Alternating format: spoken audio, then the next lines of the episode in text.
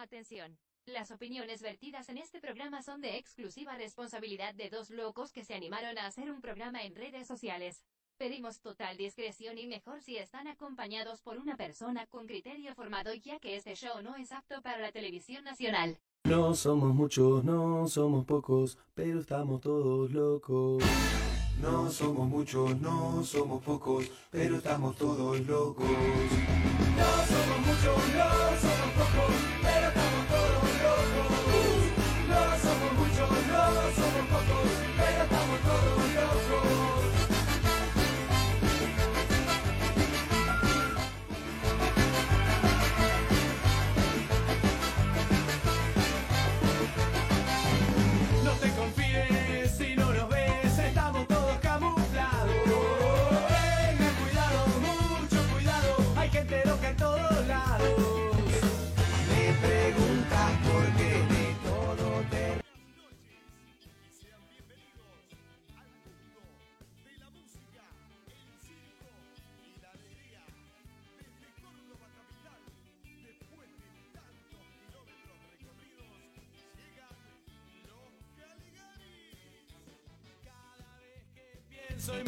cuenta dónde estoy, entiendo menos, nunca supe bien por qué ni en qué momento me empezó a ganar a mí este sentimiento.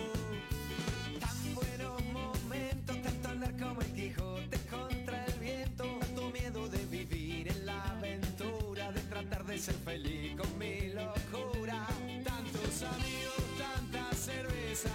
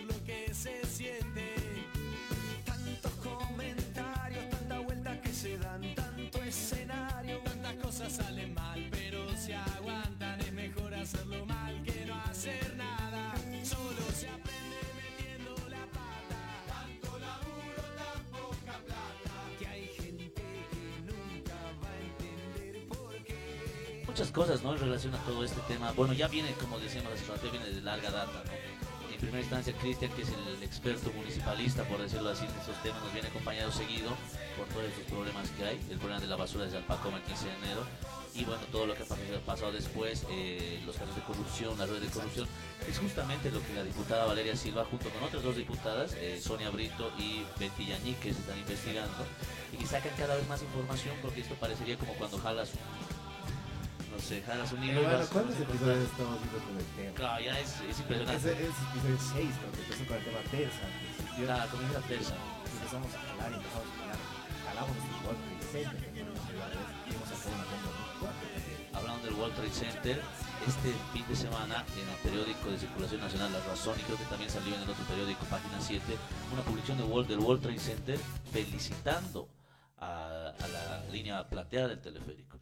No fue algo bastante llamativo como una empresa que está de repente involucrada en este tipo de problemas trata de, eh, no sé si limpiar su imagen o al mismo solamente eh, hacerse notar, digamos, en el aspecto comunicacional.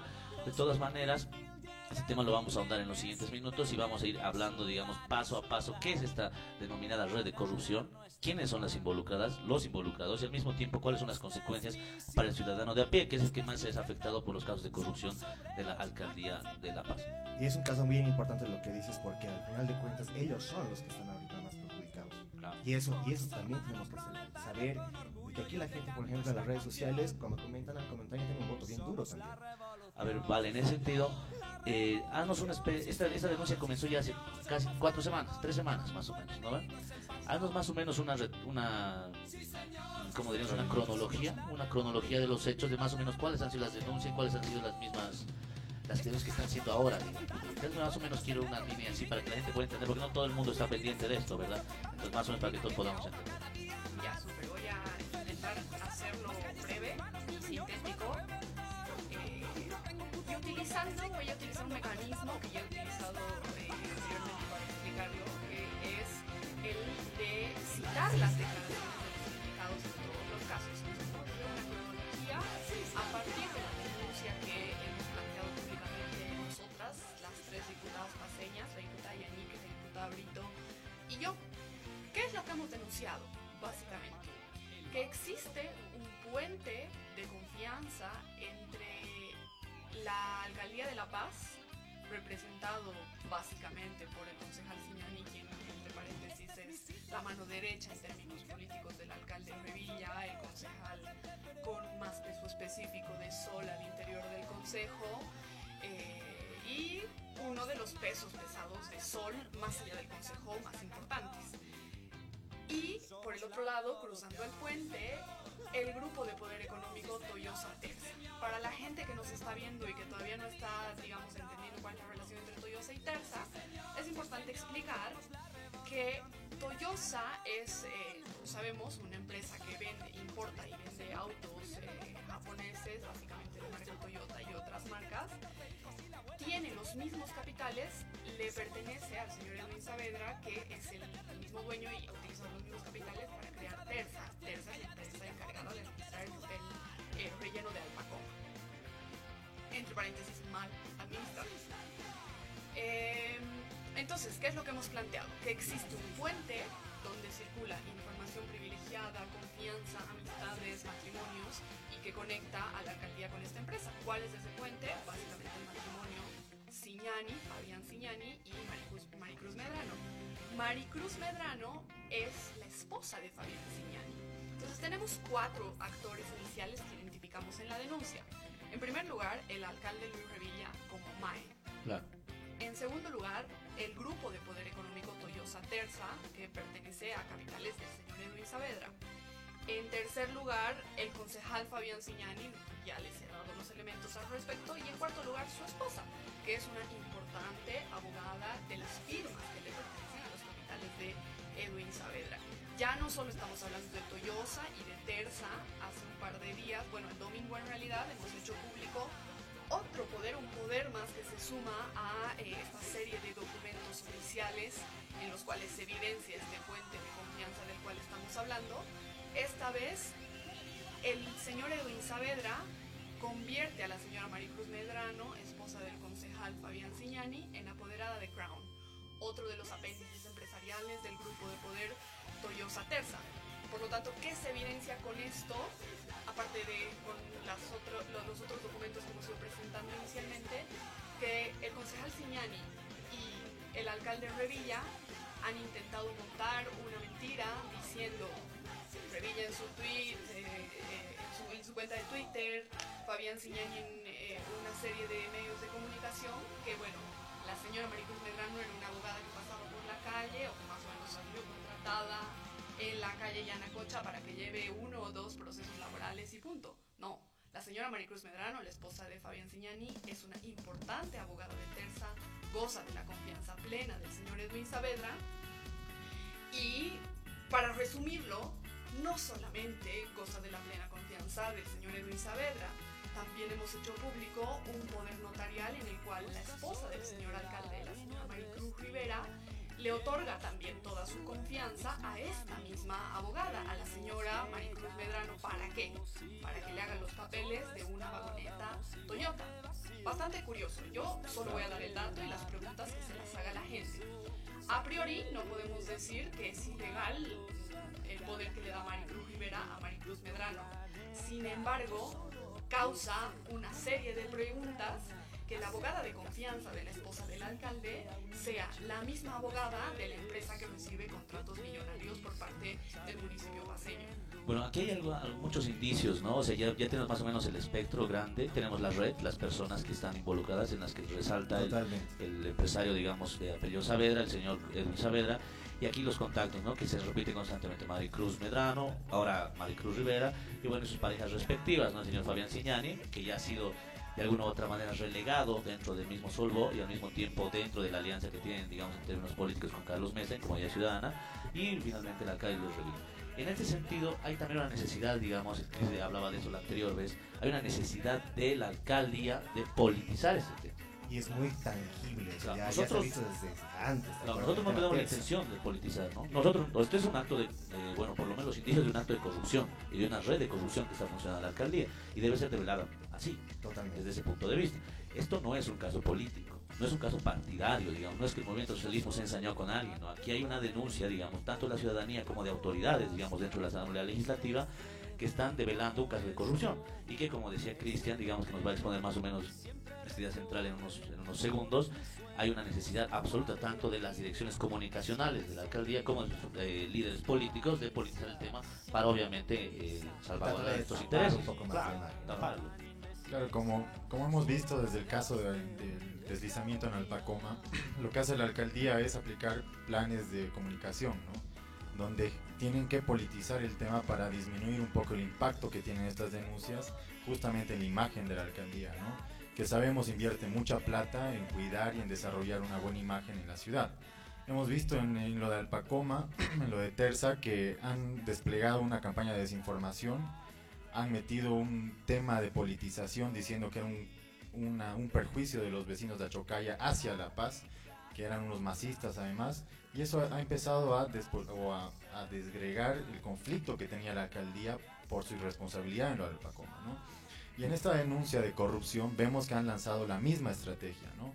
Han empezado a politizar diciendo que, bueno, primero Luis Revilla no es candidato a nada, Luego sale el vínculo de la, de la esposa de Maricruz Rivera y él dice que ella solo es candidata a ser mamá, buscando una especie de blindaje en esta, por un tema sentimental y humanitario en esta situación que no, no tiene, no, no es un tema de género, no es un tema de Claro, que si va a ser mamá o no. El tema de la corrupción es algo que cuando uno lo comete y tiene esta serie de denuncias que aclarar, las tiene que responder, ¿no? Ya sea en la justicia y donde corresponda. Entonces hemos visto sí que hay una campaña sistemática por parte de la alcaldía, pero además de la comunicacional en cuanto a los pasos que, que siguen las autoridades denunciadas para desvirtuar estas denuncias. Una, hemos visto cómo actúan diciendo que no, hay, no existen las denuncias o que se las devolvieron, ¿no? Segundo, vemos que las autoridades de la alcaldía dicen, sí, vamos a levantar el secreto bancario, que investiguen las cuentas. Lo hizo Siñani porque fue el primer sindicado, lo hizo Revilla, lo hizo la esposa de Siñani, lo hizo el Maricruz Rivera. Entonces, hasta lo hemos repetido varias veces, esto como que insulta la inteligencia de los paseños, ¿no? Y los que vivimos acá. Porque cualquier persona que esté involu- involucrada en negocios turbios no va a ir a guardar su dinero en sus cuentitas Claro, bancarias. no, es Entonces, Y eso pasó este fin de semana cuando empezaron a hablar desde el alcalde, habló Maricruz Rivera también, diciendo que iban a abrir las cuentas. Exacto, Y eso entonces también te si- hace dudar un poco más de lo que si te das cuenta es como que todos tienen el mismo libreto, pero además repiten de que ellos no van a ser candidatos a nada y lo politizan y quieren de alguna forma decir que manejan sus cosas transparentemente, ¿no?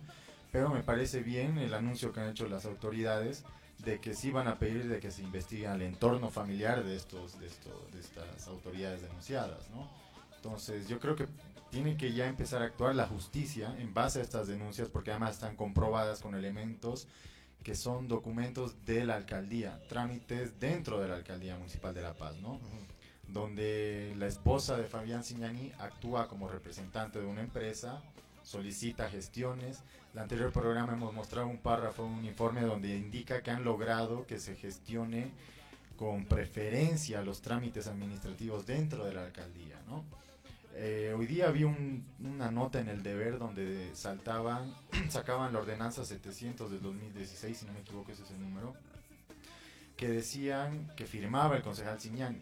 Y la respuesta de Fabián Signani era que él se había salido de esa sesión y no había participado porque había visto que, que su esposa estaba ahí, pero además él dice que en ese trámite no participó su esposa en ningún, en ningún párrafo, en nada. Pero cuando vos revisas la ordenanza, hay unos informes citados que los hemos mostrado en el anterior Claro, programa, donde se apersonaba Maricruz Medrano para solicitar justamente algunas acciones dentro de la alcaldía. Entonces, el vínculo está ahí, las, las pruebas están ahí, Esta semana ha renunciado la asistente de presidencia del Consejo Municipal también, La esposa Marcia, del señor Kusevich. esposa del gerente del proyecto del World Trade Center. Entonces, todo El esto, número 2 de Saavedra. exacto, eh, todo esto solo te puede demostrar y consolidar la idea de que aquí hay todo un- una mafia organizada que maneja este, este tipo de proyectos, pero además que se está haciendo un negociado tremendo. Definitivamente llama la atención, ¿no? Porque si en efecto no habría ningún problema, no tendría primero por qué decir, eh, de repente todos, ¿no? Vean nuestras cuentas. Claro, ¿no? o sea, O sea, eso ya es... Cuando, la- cuando lanzas ese mensaje, creo que es lo más negativo que puedes Claro, y, a la eh, población. porque si tú lo harías en un momento en el que no estás haciendo política, estás haciendo otras cosas, vean mis cuentas, ya bueno, bueno, pero si yo lo hago en un momento en que estoy atacado por corrupción y con claros indicios de que eso existe, Exacto. es una forma de decir, bueno, ya me lo he llevado mi dinero a otro lado. Y, es, y es, yo creo que es la primera vez en 20 años que vemos a este gobierno municipal caer en tantas contradicciones y errores porque la prueba es contundente, ¿no? Vemos un concejal que, se, que dice y se desdice como Fabián Siñani, que es un tipo fríamente calculador. Y es como funcionarios de la alcaldía dicen, era el poder detrás del poder.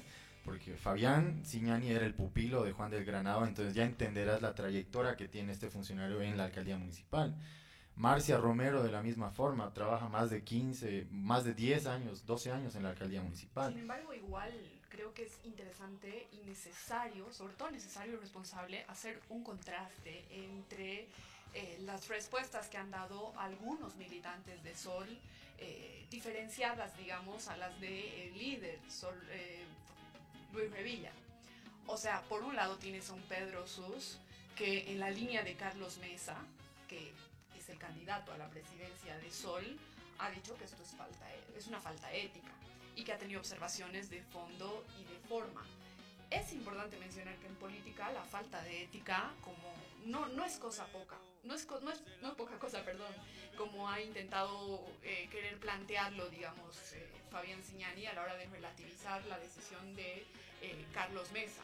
Un político al que su líder le dice te falta ética fuera, lo que tiene que hacer desde mi punto de vista es alistar sus maletas e irse.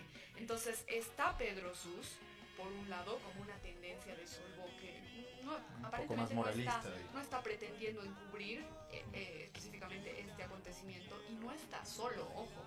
Yo no voy a mencionar nombres para evitar, digamos, cualquier tipo de susceptibilidad, pero está claro que al interior del mismo consejo, de la dirigencia de Sol, tanto en La Paz como en otros departamentos donde tienen cierta presencia pequeña, hay cierto eh, enojo mínimo, por, por decirlo poco, digamos, ¿no? Por otro lado y al frente están militantes de Sol como Luis Revilla que han decidido fortalecer la mentira de Signani y encubrir algo que eh, evidentemente tiene que ser investigado, ¿no? Nosotras hemos hecho eh, conocer o denunciar, básicamente, hemos denunciado básicamente el hecho de que el alcalde Revilla en una declaración ante los medios de comunicación, además muy nervioso, muy altanero, muy enojado, haya dicho y literalmente, cuidado, cuidado diputadas, porque si ustedes siguen investigando se va a conocer una gran verdad que va a afectar al movimiento al socialismo. Más o menos ha dicho eso en sus declaraciones. ¿Qué es lo que evidencia con esto el alcalde Revilla? Que hay una gran verdad vinculada a este contubernio y que no se la ha contado a las paseñas y a los paseños hasta este momento. Esto en el Código Penal se llama y está tipificado como encubrimiento, ¿no? Claro, hay una... mo- Hemos mostrado la otra, la otra vez el cronograma, ¿no? Porque hay una responsabilidad directa de la máxima autoridad también. Está el alcalde, a través de su coordinador de empresas, tiene tuición directa sobre las empresas descentralizadas, en, en primer paso, ¿no? Segunda autoridad, o a veces primera autoridad del municipio, también es el presidente del Consejo Municipal. Entonces ahí actúan eh, ejerciendo el, poder que tienen, ¿no? Que es el máximo dentro del municipio. Y lo que dice Valeria es, es totalmente eh, valedero en cuanto a que van a existir posturas eh, un poco más moralistas dentro de Solvo, porque han empezado a conocer que el partido que estaban construyendo no era tan, tan bonito como se los pintaron, ¿no? Y ahí es donde yo creo que están chocando con esta estructura que, eh, que arrastran hace ya 20 años en el municipio de La Paz, donde mantienen mucha dirigencia y muchas redes de corrupción que venían desde el movimiento Sin Miedo, que se han ido tejiendo. Ahora puede ser obviamente que se esté de- que, que estén saltando personas como Pedro Sus mostrando la parte moral de Solvo, porque han mantenido cierto control en cuanto a estos negocios y no tenían acceso a esas redes. Eh, te- no sé si te, te comento que el 2013 se denunció el tema de la compra de tuercas en 15 mil bolivianos cada una. ¿Y quién, es- era, quién se encargaba de ver estas compras? Era el Ciremu, Giovanni Genio, ¿no? Entonces ahí vas Se detectando, actores, vas sí, detectando que estos actores son parte de, de estas unidades donde efectivamente han hecho, han hecho ciertos negociados que están en investigación, ¿no? Entonces es, es contundente lo que hay y es contundente la forma en la que han empezado a caer también en contradicciones estas autoridades de Solvo y del gobierno municipal. ¿no? De- definitivamente hay una larga data de hechos que vienen desde tanto desde lo de las tuercas que lo mencionas como el mismo La Paz Limpia, digamos, las observaciones que hubo La Paz Limpia, que hubo una empresa con 40 mil bolivianos de capital de arranque, terminó con un, eh, un contrato de 3 mil millones de bolivianos por 13 o 12 años, creo. ¿Y qué Ojo que la- no, no, perdón, solo un datito para no interrumpirte. La ah, anterior directora del CIREMU, la persona que ha, pre- eh, que ha precedido a Giovanni Gemio en el cargo, hoy es una de las altas ejecutivas de La Paz Limpia, ¿no? O- Es una categoría de la, La ciencia gerencia- política que se maneja mucho en, en- en Europa, que se llama puerta giratoria. Transitar entre lo público y lo privado en tiempos, digamos, casi inmediatos, luego de hacer favores. Eso se hacía mucho en el neoliberalismo. ¿no? Yo recuerdo muchos casos de ese sentido, en ese sentido. Entonces, o sea, seguimos hablando que hay una larga data de hechos, ¿no? Y bueno, y esto, digamos, quizás si esto del Pacoma no hubiera sucedido, no hubiera habido tanta susceptibilidad en la población boliviana como para sentir que la corrupción no solo es un hecho, o sea, no es, no es un hecho fortuito esto, ¿no? No es un hecho de que, bueno, se, hubo una falla técnica y bueno, y pasó esto, sino que hay una larga data de datos de corrupción, de mal manejo técnico y administrativo al que ha desembocado en eso y bueno, ahora ya con las pruebas se van demostrando que existe. Pero mira, el lado flaco que tenemos en el tema de la basura con la alcaldía no solamente viene desde lo que ha pasado en el Directamente estamos hablando de un tema del manejo que tú dices del servicio. No te olvides que hay ahora personas que hicieron un juicio directamente a la alcaldía, o no, no específicamente a la alcaldía, a La Paz Limpia para restablecer su trabajo. Y siguen en las Y cartas. siguen en las carpas al frente. ¿Se acuerdan? El mal servicio, además, una de las cosas era eso. Lo segundo, que era más importante también, es que al principio, cuando empezó a trabajar este servicio, ¿qué pasaba con ese servicio? No tenía ni los equipos, no tenían casi ni indumentaria en momentos que perjudicaban mucho a sus trabajadores. Era realmente un peligro total. Entonces, dense cuenta que tenemos desde hace cuánto tiempo. ¿Cuánto tiempo está trabajando la paz? Dos años. dos años. Dos años. O sea, viene desde allá atrás. Claro, pero mira, ahí salta el elemento que presentaron las parlamentarias en cuanto al compañerismo de promoción, pues, ¿no? Los amiguitos de curso y los compadres. importante que hemos Claro, Giovanni Genio está mucho tiempo de director del Ciremu. El Ciremu son los que fiscalizan, supervisan, controlan a estas empresas que prestan, que dan el servicio a La Paz, como Terza, La Paz Limpia. Entonces ahora entendemos por qué había tanta permisibilidad y por qué habían multas tan bajas cuando habían estas faltas tan graves, ¿no? Eh, Terza, José hacía recuerdo de los, de los casos de corrupción. A Terza ya se lo denunció el 2013 cuando el municipio lo favoreció con un contrato para incrementarle el monto de, de- de- de plata que le, que le pagaba La Paz por recojo en la ladera oeste. Entonces ahí ya empiezas a entender por qué todo este tiempo ha habido un favorecimiento en el negocio de la basura, ¿no? Y ahora entendemos la red hasta dónde llegaba, ¿no? Esa, esa- esos, esos tiempos, Fabián Signani era director de coordinación territorial, un cargo, un cargo muy alto el, también. jefe de los subalcaldes. Subalcaldes. Claro, el jefe de los subalcaldes. Hay un datito interesante que igual como que le pone mucha más intensidad eh, al debate al respecto de la modificación de contratos, ¿no? Terza tiene una relación muy antigua con el municipio de La Paz. Eh, la relación empieza en 2005, cuando Juan del Granado era alcalde, Luis Revilla era presidente del Honorable Consejo Municipal y Fabián Signani subalcalde, si no me equivoco. Sin embargo, luego de que empieza esta relación, se hacen una serie de modificaciones al contrato y todas son mayoritariamente favorables para Terza, no para las paseñas y para los paseños, que es lo que tendría que velar la alcaldía, ¿no? Eh, el dato es que el año 2016, cuando se hace la última modificación al contrato, esta, esta se le hace el, el 10 de junio del 2016. Y página 7 nos cuenta, van a disculpar que sea una hojita así, pero igual está colgado de todo lado. eh, de hecho, lo podemos poner quizás en un link Página 7, el 19 de junio, nueve días después de la modificación del contrato, nos cuenta que Edwin Saavedra, lo voy a mostrar aquí, es el, el primero de la foto, estaba en el cumpleaños de Maricruz Rivera. Entonces, lo que se puede decir con suavidad es que no solamente se estaba festejando el cumpleaños de Maricruz Rivera, muy probablemente también se estaba conversando de lo favorable que fue la última modificación al contrato entre la alcaldía y Terza. Claro. O sea, muchachos, ¿a quiénes invitamos a nuestro cumpleaños? Claro. Invitamos a nuestro cumpleaños a nuestros amigos. Claro. O, o- o alguien con el que tengas algún interés, en este caso empresarial político, digamos, ¿no? Si quiere Bueno, hacer eso, negocio. eso, eso lo dices tú.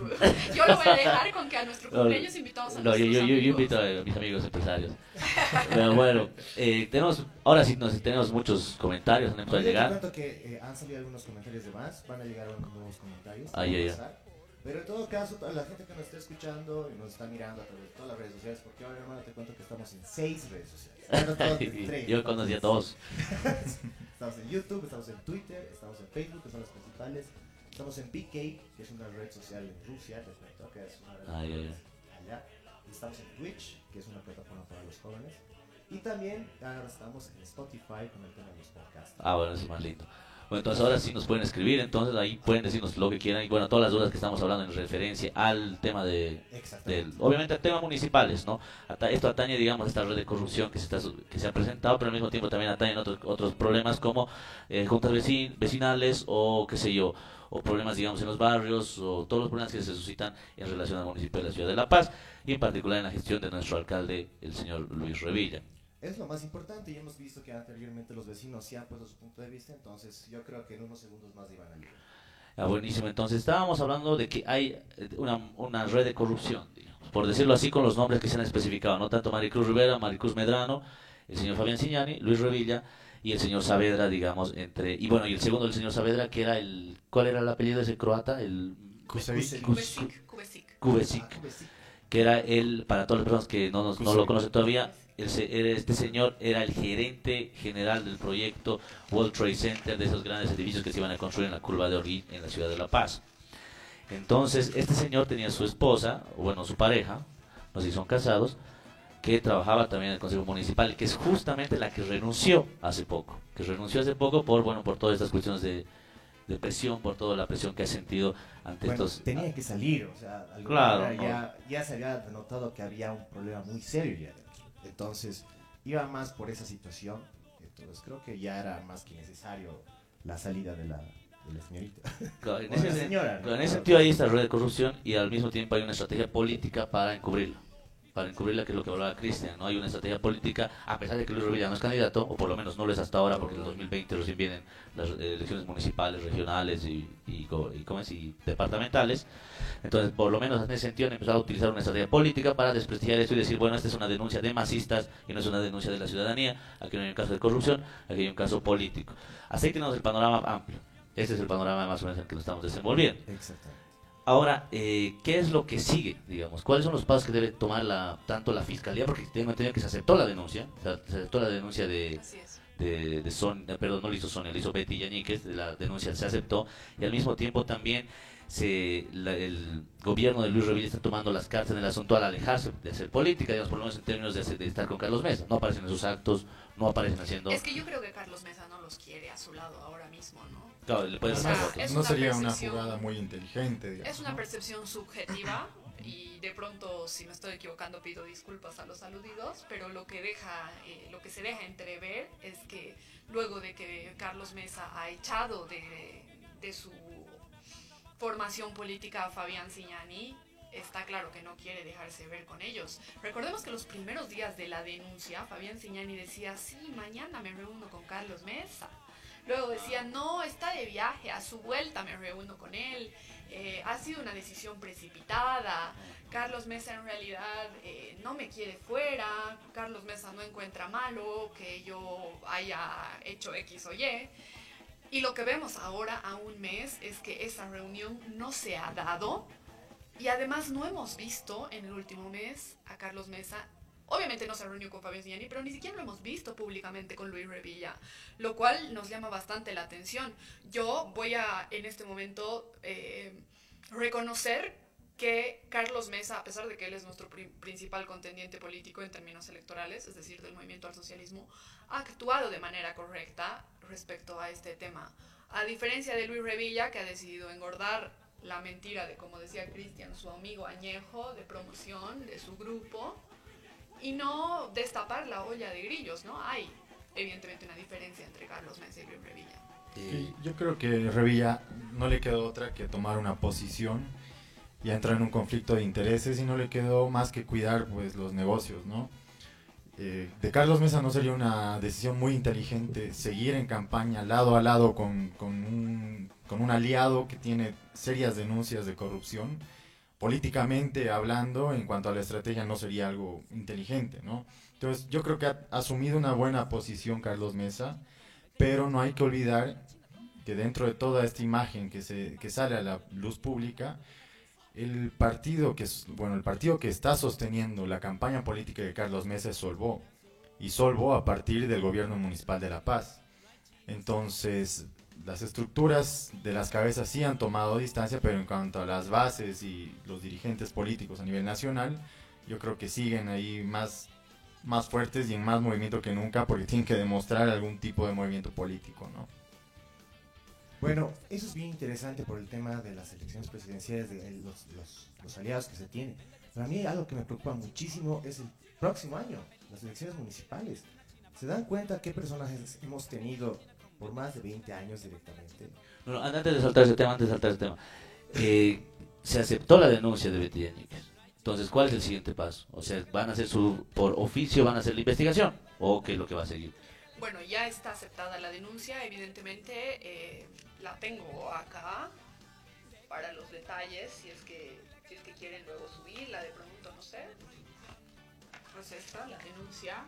eh, ¿Qué es lo que se hace en una denuncia? Se, hace una relación de los hechos, que es lo que hemos hecho, y de esta manera hemos presentado los documentos de prueba que tenemos y eh, hemos básicamente denunciado a dos personas a el concejal Fabián Signani y al ex director de eh, el CIREMU, el señor Giovanni Gemio, que entre paréntesis brilla por su ausencia, no se defiende, no dice nada. O sea, es bastante extraño. Te están denunciando de un ilícito penal y no dices absolutamente nada al respecto. Am, bueno, son estos los dos denunciados. Hemos eh, adjuntado los documentos que para esta fecha teníamos en eh, nuestro poder. Se va fortaleciendo, como se sabe, en el procedimiento la denuncia. Y ahora lo que esperamos, luego de que haya sido aceptada, es que la Fiscalía haga su trabajo. Les hemos dado mucho trabajo porque estamos, tenemos la certeza de que es muy grande esto, ¿no? Lo que se ha visto es la punta del ovillo. ¿Y por qué decimos que es la punta del ovillo? Porque el alcalde de Revilla nos ha dicho, y voy a volver a decirlo, cuidado, cuando se sepa toda la verdad, pueden resultar afectados. Entonces él dice que hay una verdad más grande de la que nosotros conocemos. Así que esa se la va a tener que contar a la fiscalía, ¿no? Y bueno, si eso, si nos denuncia así el, el señor alcalde Luis Revilla, es que va a haber algo grande y que van a caer muchas personas, y Exacto. creo que incluyendo él, ¿no? O sea, no se arriesgaría a decir algo así si es que él no puede salir No damnificado. decir si fue una o dos veces que ya dijo eso, ¿no? Les digo, Sí. tengan cuidado, el boomerang va a dar la vuelta. Y esa actitud de, de, de Toyosa o de, de la Cruz del World Trade Center de sacar una felicitación pública a mi teleférico, es- yo lo veo como una forma sutil de decir... Eh, Párenla. Párenla, ¿no? Hay, hay- hay unos comentarios, pero no son polémicos, nos han escrito. Bel Modot, Bodotti, no sé por qué se pone este apellido, pero yo la conozco muy bien. Esta chica se llama, se escucha muy bajito, dice, no sé si hay algún problema ahí. Te cuento que tenía algunos problemas al principio, pero ya estamos. Y está bien. Después César Villarruel nos escribe igual, eh, igual estoy con la velocidad estable, unos agentes, bla, bla, bla, no la revilla. Bueno, él, él parece que es un hombre que no le gusta mucho Revilla. Arturo Fortuna nos saluda, igual dice, no se escucha.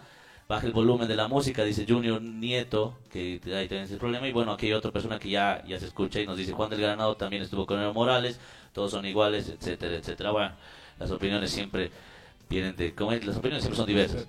Eh, bueno, siguiendo con la temática, digamos, ya vamos a ir ingresando más en esto, por lo menos vamos a ir desarrollándola como lo estamos haciendo hoy. Mis ojos se ven bien rojos. Sí, no sé, bueno, ¿qué va a pasar contigo? Sí, no, es por, por estoy cansado. Ya bueno, eh, la denuncia ya, ya procede. Ahora, más o menos en tiempos, porque esto no es electoral, ¿cuándo podrías, bueno, esto obviamente depende más bien ya de los órganos estrictamente judiciales, ¿no? de las instancias judiciales. Sin embargo, en términos, ¿cuándo podríamos empezar a encontrar los primeros, eh, como que las primeras revelaciones de esto, digamos? ¿no? Porque ya hemos revelado mucho y seguramente van a salir eh, desde la comisión, desde las personas que están investigando, van a salir más indicios. Sin embargo, la fiscalía que ya se va a hacer cargo directamente de esto, ¿cuándo podría empezar a decir algo? O en su defecto tiene que esperar hasta que esto, digamos, concluya o hasta que las denuncias se empiecen a acumular, o bueno, no sé más o menos cómo funciona esto para que la gente entienda que esto, porque deben pensar esto va, eh, eh, quiere evitar políticamente, esto quiere evitar políticamente que Carlos Mesa, digamos, llegue eh, a- con Solvó a las elecciones en octubre.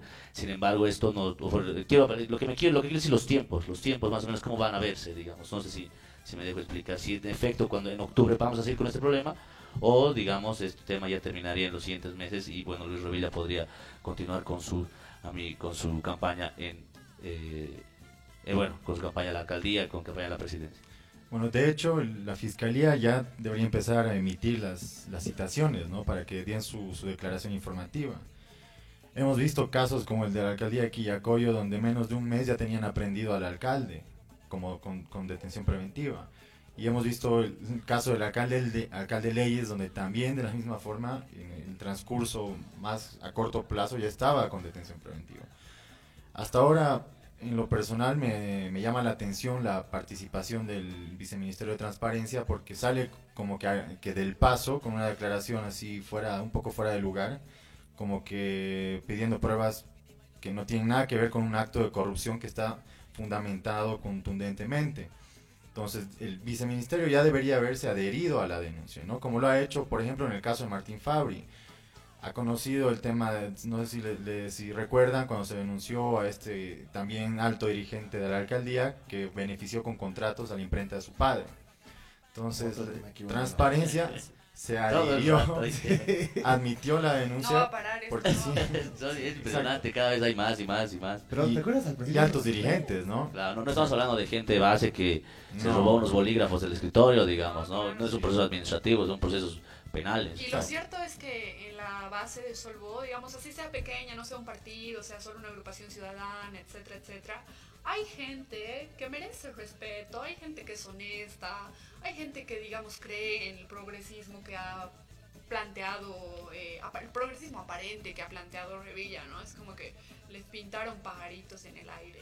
No, Y hay, el, por ejemplo, el pronunciamiento del Sindicato de Trabajadores Municipales de La Paz, que se manifestó de estos, sobre estos casos y decían que lamentan estos hechos de corrupción de sus autoridades, porque al final van en desmedro de las, de las personas trabajadoras, de las clases más trabajadoras de la Alcaldía de La Paz, que no se prestan a este tipo de prácticas, ¿no? Y más bien ellos como sindicato de trabajadores municipales exigen y piden a las autoridades que se llegue hasta las últimas eh, consecuencias, por decirlo así, en cuanto a la investigación de estos casos, ¿no? Porque al final su imagen, ahora en La Paz, donde, donde vos ves un chaleco amarillo, tienes que andar así cuidándote de que si vas a pagar más impuestos o parqueos, entonces... Es lo que se... No he traído mi auto, no estoy sin auto, estoy sin auto. Y no, no porque te roben, ¿no? Sino porque ¿qué, qué vas a pagar ahora, ¿me entiendes? Nos, Entonces, nos- nos- nos mandaba un saludo. Nos mandaba un Sí. saludo Diego Mauricio Prieto, a quien le mandamos un saludo, nos dijo salude y bienvenidos, no sé qué, el compañero, pero ya pasó un mensaje. Después nos manda igual otro saludo a Andrea Morales. Y tiene un comentario. Y un comentario, dice, bueno, Andrea igual le mandamos un saludo. Es importante resaltar que el plazo para que cierren el botadero de Alpacoma fenece en unos días y aún no hay alternativa de la alcaldía. El presidente, eh, el presidente fue a negociar con las autoridades de Mecapaca para tener un plan de contingencia mientras Revilla aún brilla por su ausencia. Igual Andrés Velasco igual nos manda un saludo, dice que bueno ver los amigos, un abrazo. Duro contra la calle diamante. Bueno, va, escribieron de todos, Es, escribieron es todas. una, una de las, ¿cómo se dicen? Las profecías de los Simpsons, ¿no? Claro. La calle diamante. Sí, Es- eso Todo es es muy primero. diamante, clarito. Es muy diamante.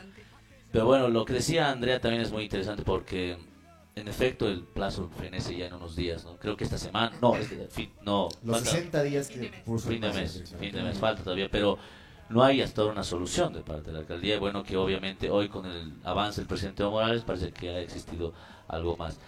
Pero hoy día Revilla también lanzó un tweet respecto a eso, ¿no? Que se agradecemos al presidente Evo Morales Por- y vamos a reunirnos directamente con el alcalde. Agradecemos Ahí por hay- hacer nuestro trabajo. Hay, ahí hay algo en lo que ha caído el alcalde de La Paz, porque en- el presidente indica que en caso de que la alcaldía no haya encontrado un lugar, ha logrado que justamente eh, los vecinos de Mecapaca hayan, eh, propongan cuatro lugares para el relleno sanitario. Es que, ¿qué haría ahorita Revilla sin Evo? Claro, exacto. Es- Así es- de es- claro. es- Exacto, sí, y Luis Revilla es dice, gracias, voy a llamar inmediatamente al alcalde de Alpacoma. Entonces ahí entiendes de que la alcaldía no ha trabajado en nada, pues, ¿no? Y está aceptando lo que el presidente le está dando. O sea, nuevamente el, pa- el papá Evo le está arreglando los problemas al hijo malcriado, ¿me entiendes? Y eso, Ay. y es una vergüenza, es la verdad. Es una Perdón. Valeria. Pienso que hay dos dimensiones para mirar este conflicto. Bueno, tres eh, en realidad, eh, para mirar este conflicto. El primero es eh, el tema medioambiental. ¿no? O sea, la basura en 2019 requiere un tratamiento sumamente responsable por parte de las autoridades. ¿no? Eh, no ha pasado eso en La Paz. De alguna manera, el deslizamiento de Alpacoma ha eh, significado una válvula para que escape todo lo que se estaba prácticamente pudriendo, no en el, eh, en el relleno de Alpacoma, sino en las posibles redes de corrupción, posible sistema de corrupción que impera hoy mismo en la dirigencia de Solvo y que está eh, con la conducción de eh, el gobierno autónomo municipal de La Paz. Esta sería una primera dimensión que creo que es fundamental, ¿no? O sea, sobre todo porque hemos estado las paseñas y los paseños con la basura hasta el cuello por la negligencia de Revilla y sus amigos y porque no es menos importante el daño ambiental que ocasionó el deslizamiento de Alpacoma. A mí, honestamente, yo se los digo con toda franqueza y lo digo por primera vez públicamente, lo que más me motiva a seguir investigando esto es el grave daño ambiental que le han ocasionado a La Paz y sus alrededores con el deslizamiento de Alpacoma. De Hasta hecho, ahora, perdón, ese- sí. De hecho, hay comentarios que periodistas indicaron y algunos tipos de que involucrados con el tema medioambiental decían que es el desastre ambiental más grande de la historia urbana de Bolivia, ¿no? Sí, definitivamente. Hasta ahora no se puede medir todos los, todas las consecuencias que ha tenido. La cuenca del río que es alimentada por la quebrada Alpaco eh, está con lixiviados ahora mismo. Esa cuenca llega a Huachilla, todo río abajo, que de donde vienen nuestras verduras básicamente. Las comunidades, la, digamos la gente campesina que vive alrededor de Alpacoma ha tenido que ponerle un candado a su casa e irse porque simplemente no se puede vivir en esas condiciones medioambientales. Las eh, viviendas, digamos, más de clase media que están alrededor, Secuoya, Mayasilla, Chocaya, hoy mismo están llenos, llenas de moscas y algunas hasta con pestes de ratas. Entonces esa es una dimensión fundamental, la medioambiental. La otra dimensión es el de las competencias de los diferentes órganos de Estado. Lamentablemente, muchos militantes de Solvo, o más bien muchos trolls de Solvo que están súper activos en las redes sociales, en vez de un poco alimentar esta línea que ha marcado Revilla con su tuit de gracias presidente, me estás salvando, dicen, ah, sí, por culpa de estos masistas, indios, La Paz ha estado en el conflicto de la basura. Entonces, creo que quienes están intentando politizar a la mala esto son precisamente los trolls de Solvo, ni siquiera es, una, es un sentir de la gente auténtico. Y bueno, ahora la tercera dimensión, que es la de la investigación de eh, los ilícitos, posible tráfico de influencias, en fin, ¿no? Sí, o los trolls del Sogliano, ¿no? Que son nacidos al programa. Ah, además. Ahí hay algo bien interesante. Un pero- saludo a Oscar Uh, Sogliano. No, siempre, siempre nos ve, pero Nos escucha. hay, hay- una hay una orden de Solvo Le para... mandamos un beso y abrazo, siempre con cariño. No, más bien vive cerca de mi casa, creo. Pero le mando igual un saludo, siempre se preocupa por mi zona. Ojalá que no sea parte de este No, posible No, de hecho, de hecho, tú sabes que siempre hay fun- ex- exfuncionarios o funcionarios que te comentan ciertas cosas, ¿no? Todo el tiempo. todo Y, el tiempo. eh, Somos hace- lo mismo. y o hace sea, unas semanas-. Y hace unas semanas van comentando y mandando mensajes diciendo por favor investiguen a Sogliano y sus nexos. Sogliano y su primo, uno de una constructora, entonces Ah, estamos, exacto. estamos viendo y tratando de juntar información para ver si, si es que salta algo ahí, ¿no? Y salía por parte de los grupos, ¿no? Lo, interesante es cómo los vecinos empiezan a movilizar. Sí. Y eso es súper interesante. Sí, sí, de hecho aquí han comentado algunas cosas, ¿no? Mira, Que- tenemos sí, nuevos comentarios ahorita. Tenemos, por ejemplo, Estela Murga Miranda dice: Tantas promesas, ¿dónde están las obras? Seguimos teniendo una La Paz inaccesible y peligrosa. ¿Dónde van esos recursos? Y es verdad. Sí, O sea, estamos- del POA de La Paz, más del 52% va a, a sueldos y, y pago de, de los funcionarios. Otro gran porcentaje se va a, la- a los compromisos que tiene el gobierno municipal como alquileres, mantenimientos y cuestiones. Entonces ahí entiendes que lo mínimo se va al tema de obras. Entonces sostienes un partido político con política y destinas lo mínimo a lo que deberías hacer, que es, Pero es la atención de la ciudad. esa ¿no? situación, o sea, ¿a dónde vamos a llegar con eso? Sin llegar lejos, hablado del señor Soliano, has visto lo que pasó en la, eh, todo lo que pasó aquí en Obrajes. Tuvimos desde eh, lo que era finales de agosto, por ejemplo, el lío de la 4 de, de Obrajes, por ejemplo. Ahora hemos tenido otra vez el lío de la Ormachea. Ahí, por ejemplo, yo hice una denuncia a Soliano directamente en los grupos. Le dije, por favor, señor, responda a este tipo de, de situaciones. O sea, ¿qué están hablando?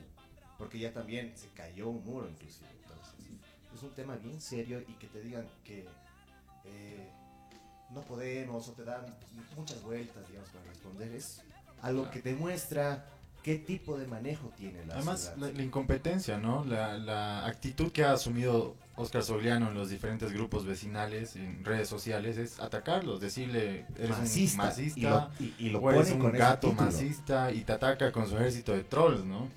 Y, y, o sea, al tiro te das cuenta porque el ataque es inmediato, pero además ves que, que- que son perfiles falsos, pues, ¿no? Que la paz se nos muere, Y, y no hay frase quiero más real que... demagógica, pero la No, no hay frase muere. más real que esa, ¿vale? Porque las baches, los baches, dos de los baches, la falta de mantenimiento en plazas y parques, la falta de atención en cuanto a las zonas de riesgo, los muros que se están cayendo.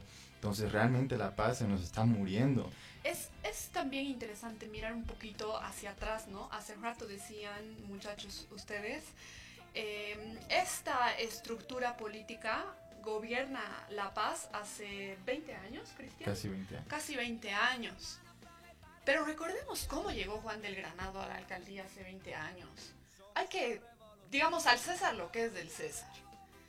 Juan del Granado llegó a la alcaldía a salvar a esta ciudad, a Chuquiagomarca, de las garras de la corrupción de, de Macrin, de el zapato roto, los líos con Gavicandia, en fin, todo lo que era la alcaldía de La Paz. Eso eso me conversaba el otro día un tío, me decía, La Paz hace 20 años era un asco, o sea, no había por dónde no le estén robando a las paseñas y los paseños. Llega Juan del Granado y se constituye en una esperanza, eh, una especie de trigo limpio, ¿no? A su manera de hacer las cosas distintas en la alcaldía. Han pasado 20 años y hoy McLean, Zapato Roto y demás son unos piojos tuertos al lado de eh, estas posibles redes de corrupción y sistemas de corrupción organizado que están dejando a las paseñas y a los paseños sin absolutamente ningún tipo de, pro- de protección ciudadana. Eso es lo que queremos de nuestra alcaldía, que nos proteja, no que nos cobre todo el tiempo por todo y por nada, no que eh, haga política, hagan política, pero no solo hagan política, o sea, sostengan esta ciudad, esta ciudad hace un tiempo, en tiempos de Juan del Granado, yo no lo reivindico a Juan del Granado porque lo ame, porque me encanta el MSM, sino por lo que significó en su tiempo Juan del Granado. En su tiempo, estoy hablando hace casi 20 años atrás. En tiempos de Juan del Granado, La Paz fue la ciudad más importante y más hermosa que tenía este país, la metrópoli modelo. Hoy da pena comparar a La Paz con Santa Cruz, con Cochabamba, hasta con ciudades más chiquitas. Lamentablemente lo que le han hecho a La Paz es muy duro y solo se explica a través de estos puentes de confianza, fiestas de cumpleaños, en fin, ¿no? Claro, Juan del Granado sí hizo muchas cosas por la paz, ¿no? Los trillizos, proyectos de magnitud, pero tal vez él dio inicio y tenía de alguna forma controladas estas redes que se empezaban a tejer, que obviamente dieron eh, suelta a la rienda con Luis Revilla, ¿no? Y se fueron consolidando estas redes, ¿no?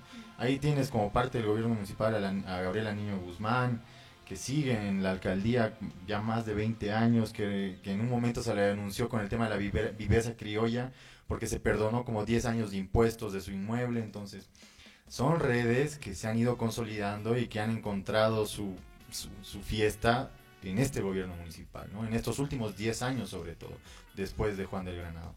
No, definitivamente Juan del Grano ha sido un hombre que ha cambiado La Paz, ¿no? Porque solamente acuerdas del mercado Camacho, del mercado Lanza, como eran, digamos. Obviamente, yo no digo que amo esos edificios, pero sí son mucho mejores de lo que era antes, ¿no? Claro, Obviamente. han habido La, la, pe- la pasarela de la, la pasarela de Es la Pérez, la Pérez antes era un fiasco, o sea, ha habido cambios. Sin embargo, esto, digamos, en algún momento se ha empezado a transformar en su opuesto, que es justamente lo que estamos viviendo ahora, ¿no? Una gestión deficiente, una gestión en la que constantemente salen casos de corrupción. Solamente aquí hemos mencionado observaciones, digamos, de una red de corrupción, los casos de Martín Fabri, los casos de La Paz Limpia, al mismo tiempo los casos de La Tuerca, o sea, son cosas que se van acumulando. Si fuera uno, uno diría, bueno, pues es una excepción o es un funcionario. Pero ahora ya no estamos hablando de que hay corruptos dentro del gobierno municipal, estamos hablando de que el gobierno municipal es corrupto. Entonces estamos elevando, digamos, el grado de corrupción que hay ahí, porque ya no lo toca solamente a funcionarios medios o intermedios, ¿no? Lo tocas a funcionarios eh, altos, ¿no? En este caso, al Pero prácticamente al, cuenta, al segundo, que era. Fabián Siñani. Y bueno, y esto va a seguir creciendo al parecer, vamos a tener más denuncias. Nos escriben ahí otra vez nuevamente, dice Revilla tiene que dar muchas explicaciones, a ver, hay que seguir con la, a seguir con las investigaciones, perdón, no estoy leyendo bien, a seguir con las investigaciones, Valeria la manda, ahí la diputada le escriben. Bueno, de todas maneras yo creo que eh, tanto la diputada Valeria Silva como Betty Yañíquez y Sonia Brito van a continuar con las investigaciones, esto es a, larga data, y vamos a continuar develando, digamos, en este sentido. Hoy los veo, los troles de Revilla están atentos porque hay varias tras la transmisión está- están viendo hartas personas pero que no están opinando y estoy viendo como que quiero ver quiénes son los que no, porque digo eso no pasa nunca siempre nos insultan Claro, Están teniendo cuidado, están ¿eh? teniendo cuidado hay órdenes es tal vez Es la primera vez que están hablando bien moderadamente. claro y están ahí y, y se ve digamos no pero bueno Cierto. de todas maneras vamos a ver porque seguramente hay problemas internos también en Solvo no sabemos cómo están ah y eso hay que destacar lo que decía Valeria también el hecho de que en Solvo sí hay gente que no está de acuerdo con esto. ¿no? O sea, es gente que sí de base, es gente que ha creído en su proyecto político, es gente que al mismo tiempo ha respaldado en algún momento al liderazgo de Luis Revilla, porque han creído en esto. No han creído en esto. Yo tengo muchos amigos también que trabajan en Solvo que han creído y lo están haciendo y que no están del lado en este momento de lo que podría denominar esta red de corrupción, más bien están hablando de una especie de un Solvo que no está contaminado, inoculado con ese Pero tipo de cuestiones. son las más manchadas. Claro, pero esas, claro, y lastimosamente esas personas son las que menos autoridad y poder tienen Exacto. y las personas que más poder tienen están involucradas, por lo menos en lo según lo que se indican las investigaciones en esta red de corrupción. toca optar, ¿no? O sea, yo creo que acá lo que les corresponde a los militantes, y también me baso en conversaciones que tengo con amigas, amigos, eh, con, las que, con los que no compartimos militancia, pero que compartimos otro tipo de, relaciones. Toca optar. Optas por denunciar a las estructuras corrup- corruptas de tu organización u optas por encubrirlas. Eh, ahí parece que Gabo está perfeccionando su... Sí, sí, estaba viendo. Está viendo quiénes están mirando el video. Bueno, de- definitivamente es cierto, ¿no? O sea, es cierto, hay gente que está incluida por principios éticos políticos y no así politiqueros y de favores dentro del Estado. Y hay otra, otro sector de la población, en este caso otro sector de Solvo, que sí está siendo beneficiada por esto y bueno, está utilizándolo para sus propios intereses, como se puede demostrar en las Esos investigaciones. pequeños grupitos realmente. son No, pues son grupos con poder, pues. Claro, grupos los con grupitos poder. de, co- de poder. Lo que ha dicho el tema de San Calixto, se mostraron fotos. Ah, Donde la, Varios compañeros. ¿Qué se llamaba altos la- cargos. la logia San Calixto, La logia San Calixto. 1989. Sí, hasta ahora no se han pronunciado los del colegio así pidiendo disculpas. No enseñamos corrupción. Eh, No he preguntado compañeros. ya, sinceramente. Perdón, Gabo, vos eres no, no. ex San Pero no, Vos eres, pues, no de me da San Calixto, mucha ¿no? directamente del tema, Porque a nosotros nos Pero es que enseñan a no, ser obvio, no más. son todos. Van a tener que rebrandear a... No, pero igual, o sea, a nosotros en el colegio se nos enseña a ser más, o sea, ser personas eh, de ayuda a la En gente, todo no de servir. Claro, todo amar y servir es nuestro logro. Revilla no lo está Y ahora haciendo. no está haciendo eso. Giovanni eso es Gemio tampoco, Fabián. eh. Fabián Signani tampoco. Hay, un, hay Abogado otros Velázquez, nombres. sí. Giovanni son parte Gemio, de- Giovanni Gemio ya renunció, ¿no? Ahí está fuera de todo, de toda estructura. Ese es qué cambio, pequeño Giovanni. detalle interesante, renuncia. Quien tenía que encargarse de fiscalizar a Terza, quien tenía que encargarse de, de que no haya básicamente el deslizamiento de Alpacoma, en vez de que se vaya, que lo procesen y que el Hasta alcalde le dé interno, con ¿no? todo, le deja renunciar, porque eso es lo que ha dicho Giovanni Gemio en La Razón el 12 de febrero. Él ha dicho, he renunciado. Sí, pero o es sea, una, ¿por qué? ¿Por qué la benevolencia? es una campaña, una especie de protección automática que hacen, ¿no? No sé si, si se acuerdan cuando denunciaron por temas de corrupción al proyecto del Instituto de la Juventud. A la gerente de la misma forma le hicieron renunciar y se ha escondido ya cuánto tiempo que no se sabe de ella y en qué ha quedado su caso. Lo mismo con Giovanni Gemi, lo mismo ahora con Marcia Romero. Esa es la pregunta, ¿no? ¿no? Claro. Se la- y Marcia Romero. Marcia Romero también es una pieza clave en la investigación porque ella estaba en el Consejo Municipal, en presidencia del Consejo Municipal, donde tienen que saber que se- los lunes se reúne la directiva y deciden qué temas van a agendar en la semana de las sesiones de los consejos- del Consejo Municipal. Entonces tiene mucha incidencia en qué temas se trataban y ahí se entiende por qué con tanta rapidez entraban estos trámites y se aprobaban tan fácil en el Consejo Municipal, ¿no? Entonces, claro, o sea, no estamos hablando de cualquier personaje, estamos cualquier hablando, funcionario, claro. estamos hablando de una persona muy especial. Exacto, tienes ahí al presidente del consejo, que es el que dirige la sesión, y tienes abajo al operador, que es el que se encarga de ver estos y eso, y, eso, y eso es lo que hay que resaltar mucho de este personaje, de, de- ¿cómo se llama? Marcia Romero. Marcia Romero. Yo creo que habría que estar con el ojo al chaque directamente porque, quién sabe, o sea, directamente desaparece, no solamente, o sea, eh, de, de la alcaldía como tal, sino desaparece, va de viaje y ya no sabemos más información sobre la situación. yo hoy, de coincidencias de, de- del camino a mi casa, la vi ahí a la vuelta de la alcaldía, ¿no? Debe estar haciendo su, su desvinculación, supongo. Pero, ojo, no, o sea, son temas que hay que prestar atención y de la misma forma que ellos están escondiendo, Toyo se está escondiendo a su gerente, ¿no? Que no es un carguito así nomás, es el gerente del proyecto, uno de los más caros que ha tenido La Paz, ¿no? En los últimos tiempos. ¿Cuál? El del World El Trade Center. Trade Quizás es el más caro que ha habido en la historia porque es gigante. Entonces, el, tipo de, de dólares. desde la constructora que maneja, tiene también ahí sus contratos y sus vínculos con la alcaldía, que es otra cosa para investigar. Pero en este caso hay que enfocarse en que por qué se están escondiendo y no hay quien los saque de su agujero. Quien tiene la potestad de hacerlo ahora es la, la justicia y la única que tiene que actuar en este momento es la fiscalía y ojalá que transparencia, ¿no? Eso es lo más importante, que yo creo que aquí se necesita más apoyo. Pero mira los comentarios. No hemos visto ni un comentario, nuevamente, ni un comentario que esté defendiendo a Revilla. Y eso demuestra el nivel de eh, popularidad que tiene. Y no te estoy hablando, digamos, a estas cabezas. Mira los comentarios, ahí son las personas que ven el programa y empiezan a publicar. Ponen ese tipo de cosas totalmente negativas. Entonces, yo creo que aquí es donde tenemos que ver cómo los ciudadanos están ya dando su clamor. No se siente eh, a veces un poco con el tema de, de los medios y demás, pero si empezamos a ver esto, te das cuenta de que sí, claramente aquí la gente está enojada con Revilla, la gente quiere trabajar para su ciudad directamente y no quiere este tipo de situaciones en las cuales otras roscas manejan.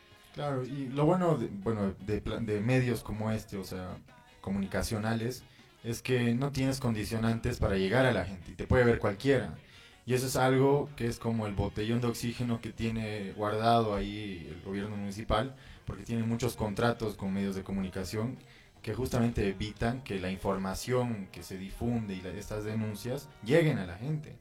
En muchas conferencias de prensa vos no entiendes por qué no se difunde lo que se informa de la forma en que se informa, pero cuando ves contratos eh, que tienen de publicidad la alcaldía con algunos medios, entiendes, ¿no? Además del control que ejerce su directora de comunicación a los periodistas. Esas Ya, bombas de humo que La, lanzan. la señora Beatriz Caguasa que siempre, sie- siempre me comenta en Facebook y en Twitter. Bueno, en Facebook ya no porque estoy bloqueado. Eh, bueno, eh, ya estamos cerrando la, el programa, ¿no? Hemos, Yo creo que con comentarios. hemos lanzado unas bombas hemos ganado. Además hay que reproducir esto constantemente porque ese, el mensaje se tiene que quedar en la gente. ¿no? O sea, Sí, la gente sí. tiene que darse cuenta que a pesar de todo este cerco mediático que la alcaldía trata de hacer, hay gente que conoce de esto, hay gente que está en contra de estos actos de corrupción, gente ciudadana, digamos, y autoridades que están en contra de esto. No importa aquí el color político, sino sencillamente son ciudadanos y ciudadanas que se han visto afectadas en su modo de vida y al mismo tiempo han visto afectadas a nuestra ciudad con la que hemos crecido. Entonces, en ese sentido, vamos diciendo, a ver, vale, para cerrar, digamos, alguna cosa que quieras decirle a la gente o, bueno, alguna novedad que puedas tener, digamos, para la gente. Mm, sobre todo una reflexión, ¿no? En torno a esto que veníamos diciendo, en Sol no todos son como Revilla. y no en las bases y en algunos lugares también de los pesos pesados. Muestra de esto es que Pedro Sus eh, casi de manera inmediata ha dicho que él ha encontrado observaciones de fondo y de forma. En ese sentido, voy a volver a hacer la pregunta que vengo haciéndole casi sistemáticamente al presidente del Consejo Municipal. ¿Cuáles han sido sus observaciones de fondo y de forma? ¿Y por qué no han tenido el peso necesario para lograr bloquear que la señora Maricruz Medrano logre el cometido de, bueno, de quien la- le contrata, Edwin Saavedra, eh, digamos, desfavoreciendo a la institucionalidad de la Alcaldía de La Paz? Espero que no se hayan tratado de presiones sobre el presidente del consejo. Habría que escucharlo. Él tendría que decir cuáles han sido sus observaciones. Por un lado. Por el otro lado, y es necesario decirlo, quiero reconocer, eh, darle un reconocimiento a Carlos Mesa porque, no ha decidido, porque ha decidido no encubrir a la corrupción, a diferencia de Luis Revilla. Eh, y bueno, finalmente volver a decirle al alcalde Revilla que primero no se ponga tan nervioso, su nerviosismo solamente lo pone en evidencia. Segundo, que paren el amedrentamiento a estas tres diputadas. Y bueno, si deciden no pararlo, no importa. La gente ya sabe que estamos investigando y sabe detrás de qué estamos. Entonces está claro que si en algún momento, por un lado, intentan desprestigiarnos o hacernos algún tipo de daño, sabemos de dónde viene y por qué. Y finalmente, que le diga a la población esta gran verdad que él conoce y que no les ha contado a las paseñas y a los paseños. Esta gran verdad puede que destape esta olla de presión que está a punto de explotar. Puede todavía salvarse el alcalde Revilla si deja el encubrimiento. Hasta este momento yo por responsabilidad no puedo hablar de otras cosas. Está claro que le está encubriendo. Dirá la justicia si hay más ilícitos, pero que se salve si es que él pueda, diciendo la verdad. Fabián Signani está fuera de comunidad ciudadana y eso tiene que darle un dato a Luis Revilla, ¿no? Eh, vale, te escriben aquí por fin Hernán Leonardo Yapu. Ahí lo tenemos. Ahí está, ahí está. Saludos, sin ser prejuicioso, Valeria. ¿Cuándo analizará el alto? Perdón, ¿cuándo analizará el alto? El año pasado salió una noticia que se contrataba, o sea, que supuestamente supongo que se refiere a la, a la alcaldía del alto, contrataba a fundaciones del eh, señor Samuel Doria Medina. No sé, bueno, vale, tal vez es una pregunta de alguien, si tienes algún conocimiento en relación a eso, bueno, yo, yo desconocía, digamos, en particular. Sí, algo he escuchado, pero más en los pasillos, digamos. No tengo ninguna evidencia. En todo caso, a Hernán Leonardo, yo lo invito a que me visite en la Asamblea Legislativa y que me pueda informar eh, un poco más de qué, de qué está hablando, de qué se trata. Eh, estamos, es nuestra tarea. Nuestra tarea es fiscalizar, fiscalizar a la Alcaldía de La Paz, a la del Alto, al Gobierno Central, a todas y todos. O sea que si él está dispuesto a hacernos conocer más al respecto, estaremos aquí para escucharle eh, en Plaza Murillo, básicamente. Y también aprovecho para decirle al alcalde Revilla, a sus altos dirigentes, a todos los que están ahora mismo involucrados en, esta, en este contubernio, que estamos también dispuestas a escucharlos y dispuestas a que nos presenten algún tipo de descargo. Lamentablemente hasta ahora lo único que han hecho es vociferar poniéndose muy nerviosos ante medios de comunicación, pero no han sacado como nosotros un documento, una noticia, un acta, un poder notarial. O sea, nosotras vamos con documentos en la mano, porque eso es lo que corresponde. Y lamentablemente ellos solamente responden con adjetivos, ¿no? Y eso no, eso evidencia su culpabilidad, más o menos. Bueno, vale, eh, te agradecemos por tu presencia. Sabemos, Bueno, a Hernán ya sabe, Hernán Yapu, que puede visitar en la plaza en Plaza Murillo, eh, fundamentalmente martes, miércoles y jueves. No, no, no, no. no, O no, cualquier yo, día. yo trabajo Todo de el día. lunes a domingo. Ah, bueno, bueno. soy cama adentro, a Ah, diferencia bueno. de mis colegas del interior, de oficialismo y de oposición. Bueno, ¿eh? bueno. Pero bueno, pues, entonces ya sabes, Hernán, puedes visitarle y puedes toda esa parte, digamos, que parece que tienes conocimiento sobre la alcaldía del Alto con la diputada bueno. Valeria Silva. Sería bueno que hable con esa Claro, comunicación. toda, es importantísimo. toda información, toda información en relación a defensa del ciudadano contra, digamos, estos actos de corrupción, o bueno, por lo menos ese acto que se menciona ahí, siempre es ponderable. Eh, bueno, Cris, Bueno, gracias, como siempre, por la invitación. Un ¿Qué te pareció este programa episodio, hermano? interesante porque eh, hacía falta. la, música, ¿por qué la has bajado? Porque Porque parecía, parecía, diciendo, parecía un "Baja la funeral. música, baja la música, por favor". este momento un poquito. Pero parecía un funeral, hermano, estábamos ahí más felices de El repente. funeral de sol Claro, Claro. el funeral de será sol. Puede ser, basura. Es- Eso lo puedes poner en Spotify, ese que sea el nombre del. De la... Claro, el Claro, funeral de funeral, puedes Claro, poner no playlist, funeral de Solvo, la gente va a poner y va a escuchar todos los. Todos los de, su- de sus viajes. Bueno, interesante el programa de hoy. Era, era importante tener a la diputada Valeria presentando sobre todo las pruebas, ¿no?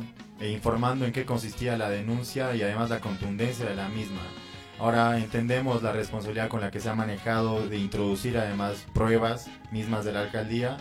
Y bueno, nos queda esperar que se pronuncien las autoridades judiciales, que se adhieran a, estas cuestiones del Ministerio de Transparencia y que se actúe de la misma forma en que se ha actuado tanto para oficialismo y oposición vinculados en corrupción en cuanto a municipios.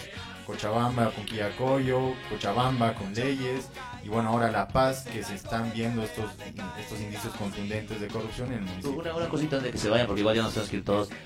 Lo que pasó con Leis es ejemplar, ¿no? ¿Cree que podría po- pasar algo así con Revilla? O sea, una destitución de esa naturaleza.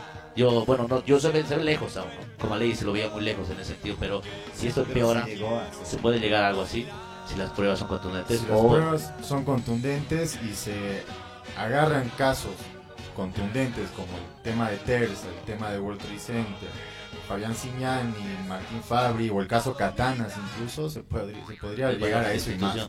A pesar de tener un consejo municipal favorable, ¿no? Como lo tenía igual eh, demócratas en Cochabamba. Exacto. Esperemos que dicen las investigaciones. ¿no? A nosotras, a nosotros no nos corresponde juzgar. Las pruebas están presentadas ante el Ministerio Público. Es esa la instancia a la que tiene que ponerle nombre a los delitos si es que corresponde sumarlos e investigarlos hasta dar una respuesta judicial.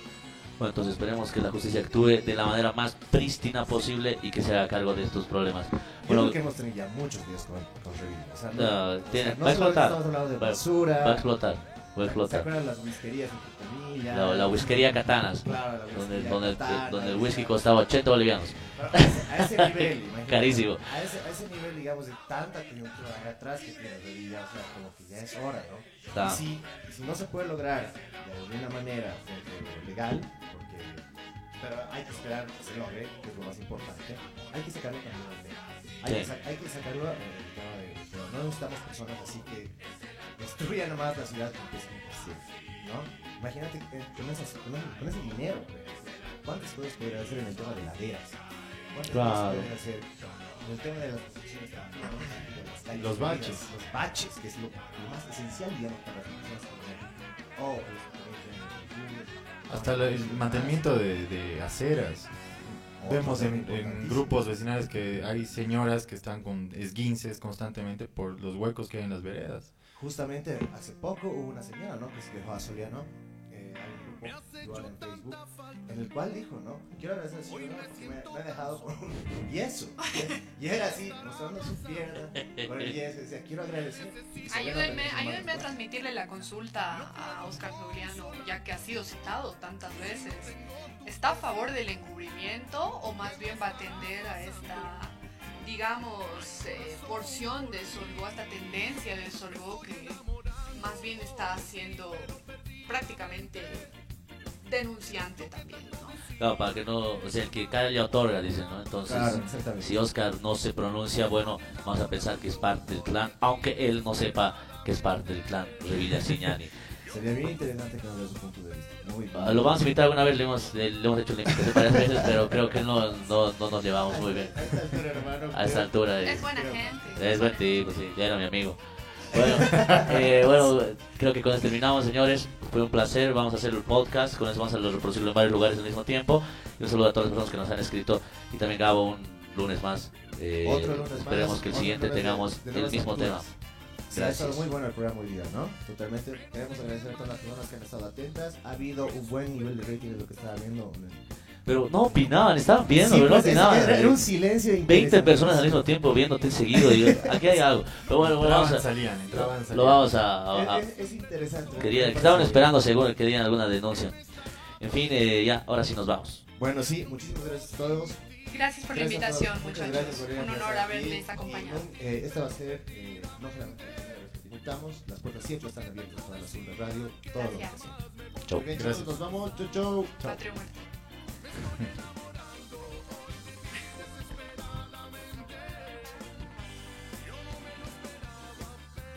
Atención las opiniones vertidas en este programa son de exclusiva responsabilidad de dos locos que se animaron a hacer un programa en redes sociales. Pedimos total discreción y mejor si están acompañados por una persona con criterio formado ya que este show no es apto para la televisión nacional. No somos muchos, no somos pocos, pero estamos todos locos. No somos muchos, no somos pocos, pero estamos todos locos. No somos muchos, no somos pocos, pero estamos